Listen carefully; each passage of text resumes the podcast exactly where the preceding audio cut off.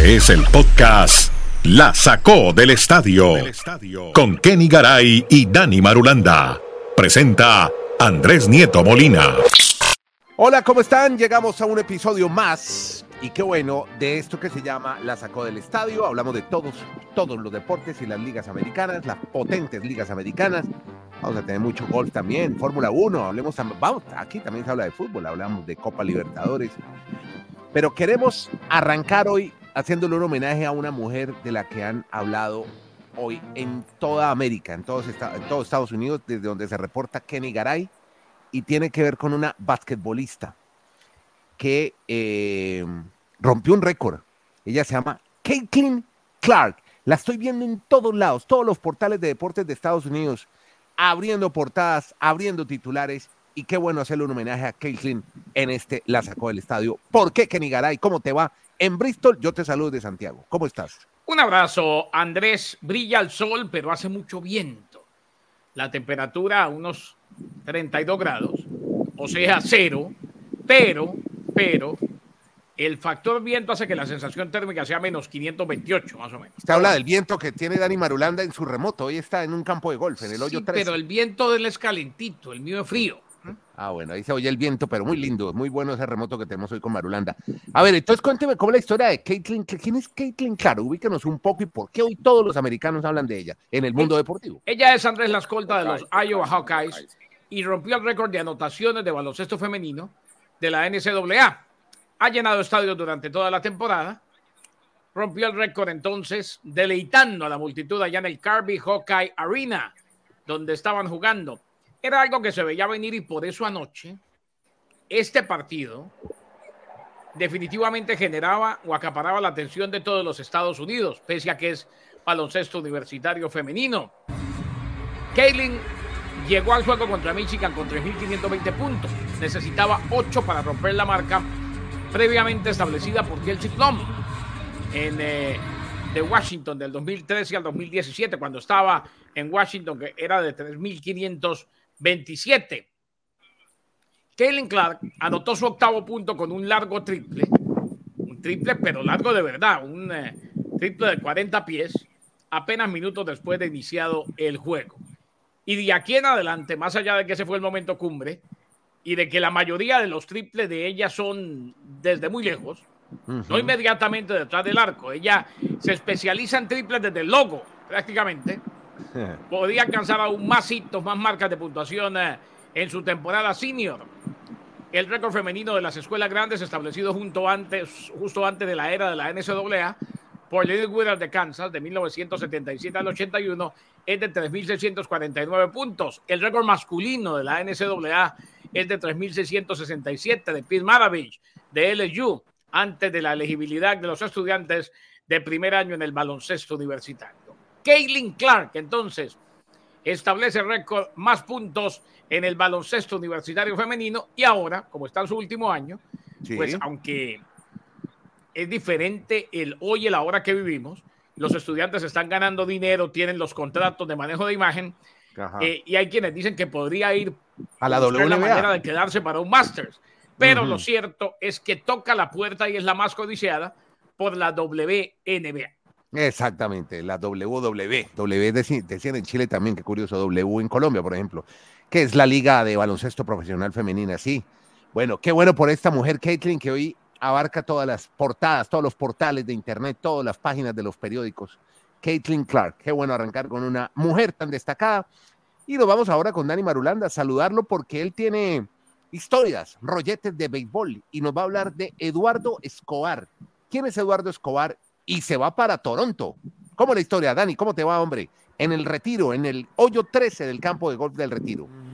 Ahora, señores, es un venezolano, pero antes de hablar de esta historia de, del venezolano, de Eduardo Escobar, hombre, es que hay que rebuscar mucha información para este fin de semana, porque este fin de semana es el único en el año calendario que no tenemos NFL, no tenemos MLB y la NBA, lo que tiene NBA. La, N, no, la NBA es un juego de solteros y casados, es un ah. juego de solteros y casados. Es más, Andrés, no, pero... el año pasado tuvo el rating más bajo en la historia del All Star. Por eso este fin de semana tuvieron que hacer la guerra de sexos el... entre Ionescu y Curry. Y Steve Curry. y volver, y volver al formato original de enfrentar los mejores del este con los mejores del oeste, porque se empezaron a inventar tantas cosas y eso realmente no les ha dado mercado. Pero dicho esto, entonces, lo, lo de Kathleen, yo quiero opinar algo de, lo de Kathleen. Claro, claro opine. Este es un podcast. una explicación muy interesante. Mire que hay jugadores, en el, hay, hay jugadores en el fútbol americano, hay jugadores en el fútbol americano que ya se están quedando 6, 7 años como colegiales. Y uno dice, pero si se gradúan en 4 años, ¿qué pasa? Lo que pasa es que ya hay réditos económicos que dicen, pues me estoy sintiendo bien con lo que estoy logrando por los patrocinios, no tengo necesidad ya de dar el salto al profesionalismo y esta chica va a ser la más deseada. Probablemente el pick número uno si ella no quiere hacer un año más de universidad antes de dar el salto a la WNBA, donde ya Casey Plum, pues en el 2017, cuando tuvo el récord, ya es una jugadora muy consagrada en la rama profesional de la WNBA. Ahora sí entonces del venezolano Escobar, exactamente. Exacto, de Eduardo, Escobar. Eduardo Escobar es un pelotero venezolano que juega en el infielder, o sea, juega de segunda base, de tercera base, pero que tuvo realmente malos trabajos, por así llamarlo, con los Angels y con los Mets, y les han dado una tercera oportunidad. Se va ahora para Toronto a jugar con los Blue Jays, a ver si allí en el cuadro pues va a tener opción porque han salido varios jugadores de ese equipo y por eso lo han llamado como de emergencia ya previo a lo que viene, los campos de primavera, va a estar entonces el venezolano Escobar con los azulejos de Toronto. Bueno, ahí tiene, no, pero Dani, no, no, no se queje de falta de tema, que si uno oye a los colegas colombianos hablando de fútbol colombiano, hoy hablan de, Everson Rivaldo y hablan del chino Sandoval. ¿A usted le parece eso muy importante? O sea, no, para, está paralizado el país con. Ajá. Un momentico, para el mercado de ellos lo es. es que, yo hago la que, es que Emerson Rivaldo. vamos a venir, cuatro días hablando de un jugador que se llama Emerson de ellos, Ese es el mercado de ellos. A ver, si vamos a venir a hablar de lo que hacen los colegas en los diferentes. hoy, por ejemplo. No, no, no, estoy diciendo hoy, que, por ejemplo, como Dani dice que no, que no, que no hay mucho no, tema. Que, no, no, pero, no, no, no, no, no, no, no, no, no. No, pero él dice de los deportes de, acá. Pero hoy, por ejemplo, en Costa Rica, un ejemplo, todos hablan de que el Herediano eliminó al Toluca. Y no los podemos culpar. Si ese es el deporte número uno allá, ¿qué hacemos? No, no, no, no, no, no, Garay, Garay, no, no, yo estoy de acuerdo con todo lo que acaba de mencionar Garay, pero es que entendámosle, o a nuestros oyentes, este es un podcast que está enfocado en la NFL, la NBA y la MLB. O sea, yo estoy todos, todos los deportes. voy a hablar de deportes. No, no, no, no, pero, pero básicamente hacemos énfasis en esas tres ligas. Ah, sí, sí, las poderosas ligas americanas. Entonces yo le digo, yo, yo me fui a buscar hoy qué, qué, les contaba de la NFL y no encontré nada. Y hablar del juego de las estrellas de la NBA para mí es simplemente solteros y casados. Irrelevante. No, usted lo que estás aprovechando cada, usted lo que estás aprovechando cada ocasión que se le da para decir que el juego de las estrellas que con tanta ansiedad y tantas ganas espera Nieto Molina no sirve para nada. Eso es lo que quiere decir. No, no, le estigmaticen que es, show business. No me entendió. Le... estoy diciendo a Marulanda que él lo que hace es que ah. aprovecha cualquier ah, posibilidad para, restregarle en la cara que su juego de estrellas no sirve. Exacto. Mire que tenemos en NHL, hay unos partidos buenísimos en el hockey, además narrados por Kenny Garay. O sea, ligas americanas tenemos. Pero bueno. Mm, no, pero, yo reitero el dato, pero venga. Ajá. Sí, pero, pero no, no, Andrés, espera, Andrés, pero venga, Andrés, yo reitero el dato con el que inicié. Es que es el único fin de semana del año. Cada semana, cada año tiene 52 semanas. Esta es la única, el único fin de semana del año donde las tres ligas no tienen competencia real. O sea, eso es un mm. detalle menor. No, está bueno, está bueno. Así como hay un día en que juegan todas, también. Exacto, hay un día como en octubre, por, lo general a finales de octubre se unen las tres ligas. En este fin de semana de febrero es el único donde ninguna de las tres las tenemos en acción. Así allá. en cambio, en la, en, la NHL sí hay actividad normal. Y curiosamente, se juegan dos partidos al aire libre, lo que llaman el Stadium Series. Mm. En el Make Life en East Rutherford, New Jersey, la casa de los Giants y los Jets. Ahí juegan. Mire que, mire que hay historias bien interesantes. Por ejemplo, la de un comisionado muy importante, Rob Manfred. Se va, se retira como comisionado. Kenny Garay, ¿por qué? Ya se va, se retira el señor Manfred. Y lo que pasa, Andrés, es que está popularizando el hecho, o al menos es el pionero, de, decir con tanto tiempo de antelación. Yo no me acuerdo, Dani, Andrés, que, que alguien dijera que se va tanto tiempo antes. Se va en el 2029. En el 2029, pero ya lo dijo. Planeo dejar mi cargo como comisionado en el 2029, cuando termine el contrato que actualmente tengo. Recibió una extensión de cinco años, aprobada por unanimidad por los propietarios en julio pasado. La temporada 2024 marcará su décimo año en el puesto. Tiene 65 años. Hay un límite de diversión en la vida, dijo Manfred en el día de prensa de la Liga de la Toronja en Tampa. He sido un privilegiado, simplemente llega el momento en que tengo que contarles cuándo me voy. Eh, este será mi último mandato y en el 2029 dejaré de ser el comisionado. Rob Manfred lo dice entonces, a ver, cinco años antes que se va. O sea, este, bueno. este hace gira de despedida de cinco años. No, imagínese, cinco, ¿qué, ¿qué, puede pasar en cinco años, Garay? ¿Dónde estaremos nosotros en cinco años? Contando que se va el señor Manfred como comisionado. Cinco años yo creo que ya la barba mía va a parecer la de Papá Noel. Cinco años, eso falta un hurgo. Bueno, eh, sigo con el plano abierto porque vamos a hablar de golf. En cinco años ya Luis Miguel ha vuelto a Colombia otra vez. Otra vez, no, ya va como, no, está en gira y hace tres Por eso, en cinco años ya ha vuelto. Exactamente. Vea, eh, sigo con el plano abierto con Dani porque nos va a hablar de golf, del Genesis Invitational. Invitation. ¿Cómo se dice? Invitational. Invitational. Invitational. Muy bien, gracias, gracias, eh, profesor Garay. Eh, ese es un torneo, licenciado Garay. ese es un torneo de golf muy importante que patrocina la famosa marca de autos de Genesis y va a estar bien apasionante este fin de semana. Será uno de los grandes eventos con la Fórmula 1. Del que Oiga, Genesis, perdón, antes de que. Genesis son los de lujo, ¿cierto? Sí, sí, son eh, autos de alta gama, ¿no? Muy bonito, ¿sabe que eh, mm. el otro día los vi, pero ¿eso es un fabricante o es un modelo de un fabricante grande? Es un modelo de un fabricante, de una marca. Ya le digo cuál es, mientras Dani Marulanda nos cuenta sobre el torneo. Como Lexus de Toyota, sí. No, eso, como el Lexus de Toyota. Bueno, ese tema de Genesis, Andrés, ya lo hemos comentado en el podcast. Eso es un vehículo que tiene una seguridad muy alta, al punto que Tiger Woods, el día que tuvo el accidente tan lamentable, que prácticamente astilló su pierna, dice Dicen los expertos que en la forma en que está construida la cabina de esta clase de vehículos fue lo que le salvó la vida a Tiger Woods. Ahora sí entramos en materia, si les parece, de la parte deportiva. Sí, ¿y qué pasó con Tiger? llamado la atención. Hmm. Pues realmente ha jugado mal la primera ronda, porque son solo 70 golfistas en este torneo y él está en el puesto 53.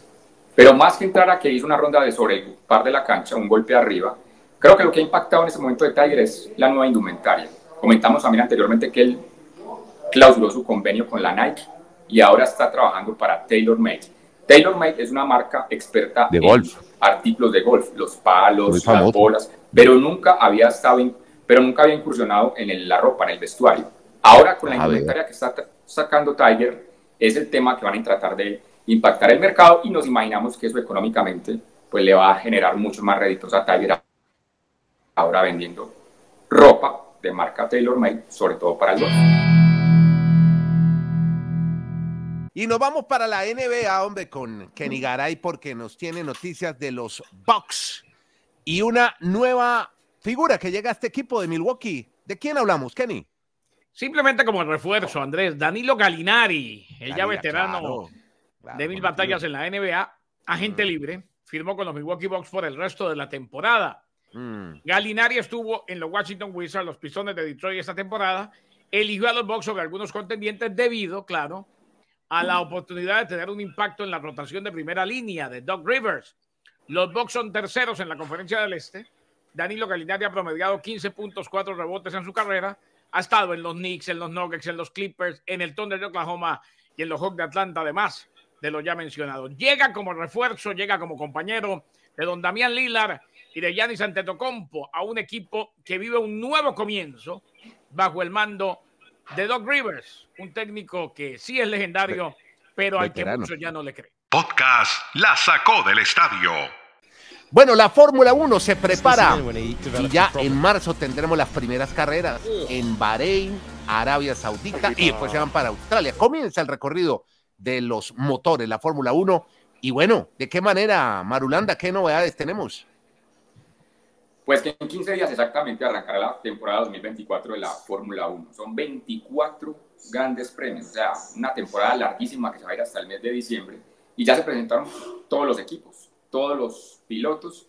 Y lo más interesante, yo creo que antes de analizar el tema de que Verstappen va a ser nuevamente el gran favorito, es la salida de Carlos Sainz, porque todos ya bien saben que para el 2025 llega lo de Hamilton al equipo de Ferrari. Ferrari, que pues como novedad en su vehículo tiene una franjita amarilla, no, no, somos muy expertos en materia de, de, motores, pero sí eso es lo que dicen los del diseño de los carros. Simplemente por recordar una versión del año 68, los Ferrari ahora van a tener ese loguito de color amarillo en sus bólidos totalmente rojos, como siempre acostumbran, en cuanto a, esa, a ese diseño, pero se dice que pues, el equipo de Red Bull va a ser otra vez nuevamente el gran favorito. Vamos a ver si Ferrari intenta acercarse y con Hamilton en el 2025 pues da más pelea en el Gran Premio o en el, en el campeonato de pilotos y de escudería. Y como hablamos de fútbol, ya tenemos eliminados de Copa Libertadores. Marulanda, contanos. Andrés, sabe que una primera semana muy interesante de Copa Libertadores, aunque la gente dirá, no, pues es de la primera ronda, equipos no muy poco conocidos, pero las historias también valen la pena contarlos. Academia Puerto Cabello, se va, ya se va, se le va a caer el cabello a, a Garay cuando hablemos de este equipo. De No, yo-. ¿Ese no es el equipo del Chita San Vicente? Ah, ¿Quién cómo es está ese? experto el señor. ¿Quién es el Chica San Vicente? Como que Bueno, este equipo- un no ícono del fútbol venezolano, ¿eh? Ah, no sabía. Este equipo bueno. de Academia, este equipo de Academia Puerto Cabello, que está debutando en Copa Libertadores, pues su primera participación, valga la redundancia, eliminó a Defensor Sporting de Uruguay y ahora va a tener que enfrentar a otro uruguayo, un encopetado como Nacional, para enfrentar a este equipo en la segunda fase. También fue muy dramática la eliminación del Melgar y Aurora. Melgar necesitaba un gol. Mire, eso, ¿ves estas historias, Andrés? Pero- Dra- Oiga, Andrés, Garay, ¿sí está oyendo? Andrés. Dramática eliminación. No, pero a, Pero a mí Andrés, lo que me, me- me enloquece, me, me, me, me quita el sueño, me hace ver elefanticos verdes y No, enanitos es que verdes. dramática, no, pues, qué exagerado, Marulanda, es que dramática eso, eliminación a mí lo que me Aurora. enloquece, a mí lo que me enloquece, me quita el sueño y me hace ver elefantitos verdes, Ah. es que cuando hablamos de la fase de grupos de la Champions, Marulanda dice que eso no existe, no. Y ahora resulta que trae a Puerto Cabello. Ah, hágame el divino favor. A ver, le, le voy a contestar uno por uno. Le contesto primero Ah. a Garay. La Cha- le voy a contestar primero, le voy a contar primero, le contesto primero a Garay. La Champions no existe en la fase de grupos porque los grandes, los tradicionales, por lo general pasan sin problemas. En el formato de la Libertadores, en esas primeras fases, vos ves historias de equipos que nunca han estado.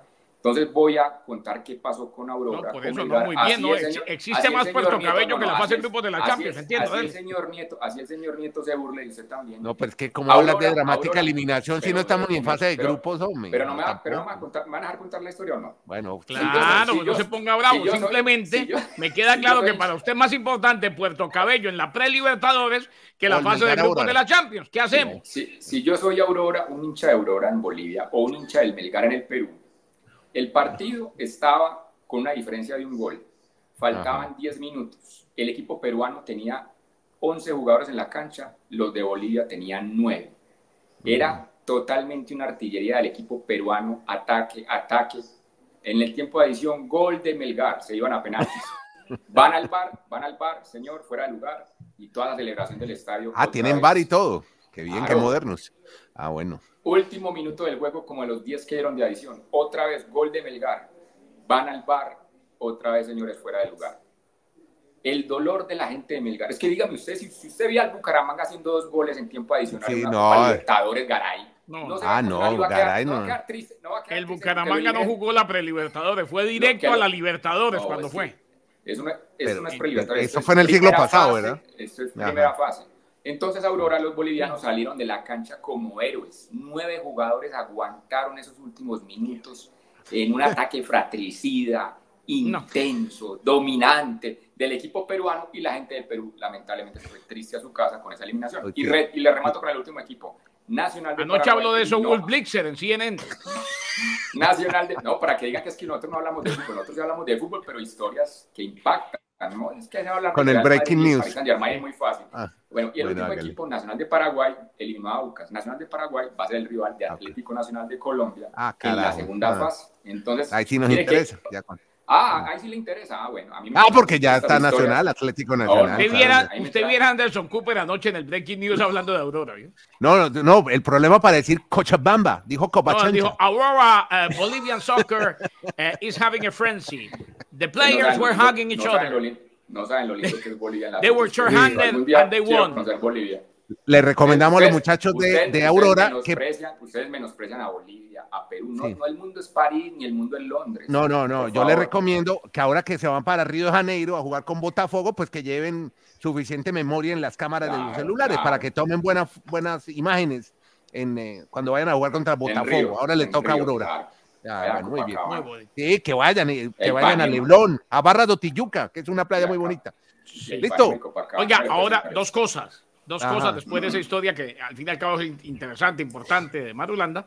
Eh, no sé, pero antes de que se ríe, No, no, porque que, que falta el tema tan bravo, caray. Yo O estaba sea, aquí poniendo hablando de atención. Aurora de Cochabamba, o sea. por eso yo pensé estaba que aquí cosa- poniendo que- atención a la historia de Aurora, que al fin y al cabo es importante. Pero si Dani nos, Dani nos advirtió, mire, es que no he encontrado mucha historia. Terminó hablando de Aurora de Cochabamba. Por ¿No puedes eso. esta? No. Le estoy está diciendo que yo estaba poniendo atención y, y me queda claro y seguiré a la Aurora paso a paso en su viaje a Brasil. No, ya hasta Botafogo, ya ahí le llegó la felicidad. No, quién Ah, bueno. sabe. Ah, bueno, no, con Aurora le gane a. Botafogo, toca Bueno. montarle un podcast a Marulanda para que hable 20 minutos de Aurora. Equipo boliviano muy conocido en la casa de ellos. Pero bueno, eh, el Chita San Vicente, si es el técnico de Ah. Academia Puerto Cabello, y la Ah. otra, señor Nieto, sí, señor. en duelo de técnicos venezolanos, Ajá. nuestro Rafael Dudamel le sacó un empate a Farías A Farías, en la ciudad de Cali, América 1, Bucaramanga 1. Eh, estuve oyendo a Marocco, Ah, porque sí, me tocó transmitir hockey, eh, y a Jota. ¿Y Ma- ¿Y Marocco dónde transmiten? ¿Qué radio? No, corazón, Leopardo. Ah, pero él- hacen el juego en vivo. No, no. Ah. Estuve oyendo las Ah, de que, Marocco que, lo- que narraba por YouTube o algo. Ah, porque yo estuve bien. transmitiendo hockey. Ah, qué bueno. Eh, y él y, y. Jotas Mantilla, que también lo pone en sus redes sociales. Todos, todos son de Casal Sports. Todas Todos somos de, Casal Sport, de Bucaramanga para el mundo. totalmente, como debe ser. Arepa, Chango y Pepitoria. Ujú. Eh, coinciden los dos. Muy buen trabajo en defensa, muy ordenado el equipo. Problemas adelante. Y Mm. claro, este punto sabrá poco si no le ganamos a Pasto el lunes. Muy bien. Búcaros, soy leopardo a morir y es mi orgullo. Mi camisa auriverde y mi escudo. Muy bien, muchas gracias, Marulanda. No sabía que el tema estaba tan mal, tan grave hoy, escaso de material, que terminamos hablando de Aurora de Cochabamba. se le- se les advirtió. Sí, yo se sé, les no, comentó, no hay desde el- NFL, no hay MLB. Como dice doña Cecilia, NBA. en Bucaramanga, desde el desayuno ya se sabe cómo va a ser el almuerzo. No, y usted se imagina cuando Kaylin. Clark, Kaylin Clark oyendo con su traductor este podcast en español, eh, y se lo van traduciendo después, después cuando llega la parte de Aurora. ¿Ah? Esa niña va a entrar en depresión. Lo de vaina salió el podcast hoy. Muchas gracias, muchachos. Bueno, si ustedes ni pidamos hoy dinero. No, no, sí. caray, no. No, No, no, no, pero claro, a mí ya me da, a esto ya me da pena, hermano. Ya, ya me da vergüenza. Déjeme, no. No, no, venga, venga. Fondo multidonante, fondo multidonante. Y vuelva el con para que siga, para que Dani Marulanda siga contando historias tan tocantes, bonitas, penetrantes y emocionalmente espectaculares como la de la Aurora de Bolivia, haga su donación, haga su aporte aquí en el Baki, sí, No. desde donde esté y lo que pueda, siga dándole vida a la Sacó del Estadio Podcast y próximamente tendremos una historia o mejor un podcast diario de lo que pasa en la pre-libertad. Mire, lo de Garay, eh, lo de Marulanda fue tan dramático que hoy ni, lo- ni le vimos la cara, mire, parece como un testigo de esos ocultos de la fiscalía. Ni- ni le, le- le dio hasta pena dar la No, cara. hoy. es que Gracias, cuidado. muchachos. Rapidito, hoy hablamos de Tiger Woods, de Kaylin Clark y Y de Eduardo, Aurora. Esco- Eduardo Escobar, ¿dónde me lo Eduardo dejan? Escobar y de Aurora. Estuvo apoteósico este podcast. Muchas gracias, muchachos. Podcast La Sacó del Estadio.